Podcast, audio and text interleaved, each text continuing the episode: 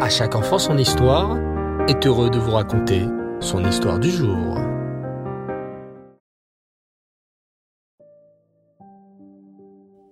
Bonsoir les enfants, Erev Tov et Shavuot J'espère que vous allez bien. Baou Hashem.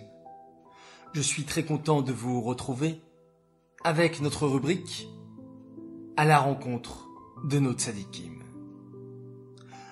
Vous vous souvenez les enfants, lors de notre dernier épisode, nous avions parlé de ce roi, Hiram, roi de Tsour, qui avait participé à la construction du Beth Amikdash.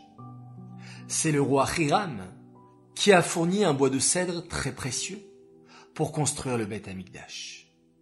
Grâce à ce mérite, il mérita de vivre plus de mille ans. Mais, hélas, au lieu de remercier Hachem pour sa gentillesse, le roi Hiram commença à se sentir orgueilleux, très orgueilleux même. Je suis le plus fort, le plus puissant, clamait le roi Hiram, à qui voulait l'entendre. Qui peut donc se mesurer à moi? J'ai vécu plus que n'importe quel homme sur cette terre je dois être certainement un Dieu.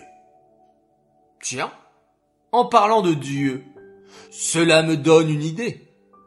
Et si je me faisais construire un palais immense pour ressembler à Dieu? Quelle bonne idée Je suis si riche, si puissant. Le palais que je vais me faire construire sera à mon image. Et c'est ainsi que le roi Hiram, rempli d'orgueil, ordonna qu'on lui construise un immense palais. Mais ce palais n'était pas comme les autres. C'était un palais comme il n'en avait jamais existé auparavant. Le roi Hiram savait qu'Hachem a créé sept cieux.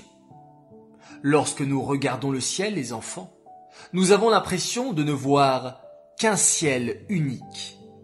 Mais en réalité, il existe sept cieux superposés l'un sur l'autre.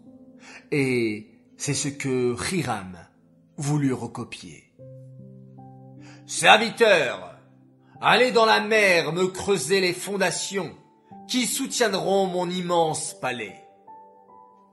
Et c'est ainsi que les serviteurs du roi Hiram plongèrent dans la mer pour creuser des fondations très profondes. Ensuite, le palais fut construit. Quarante piliers d'acier furent enfoncés tout au fond de la mer pour pouvoir tenir ce palais. Ce palais du roi Hiram, les enfants, était absolument incroyable. Il possédait sept étages, comme les sept cieux. Sur le premier ciel, qui était fait en verre, le roi Hiram avait ordonné de graver les images du soleil, de la lune et des étoiles. Au second étage, on trouvait des pierres rondes qui roulaient comme de grosses billes, en faisant un immense bruit lorsqu'elles se touchaient. Le troisième étage du palais était fait en plomb, le quatrième en fer blanc, le cinquième en cuivre et le sixième en argent. Le septième et le dernier ciel du palais était entièrement ciselé et fait d'or, de pierres précieuses et de perles. Une vraie merveille. Et c'est au-dessus de ce septième ciel que le roi Hiram installa son trône. Le roi Hiram siégeait ainsi au-dessus du monde, et de là-haut, le roi Hiram se sentait fort, éternel et invincible. Je suis le roi le plus fort, je suis un dieu, je domine le monde entier.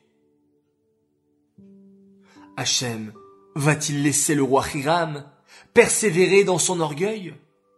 Eh bien, c'est ce que nous découvrirons dimanche prochain, au prochain épisode. Cette histoire est dédiée l'Elou Nishmat, Avraham ben Shalom Abersira, Alava Shalom. J'aimerais souhaiter un très très grand Mazal Tov de la part d'une belle petite princesse. Elle s'appelle Shalva Kadosh et elle tenait à souhaiter un grand grand Mazal Tov à toute la famille pour la naissance de son cousin chéri, Noam Meir.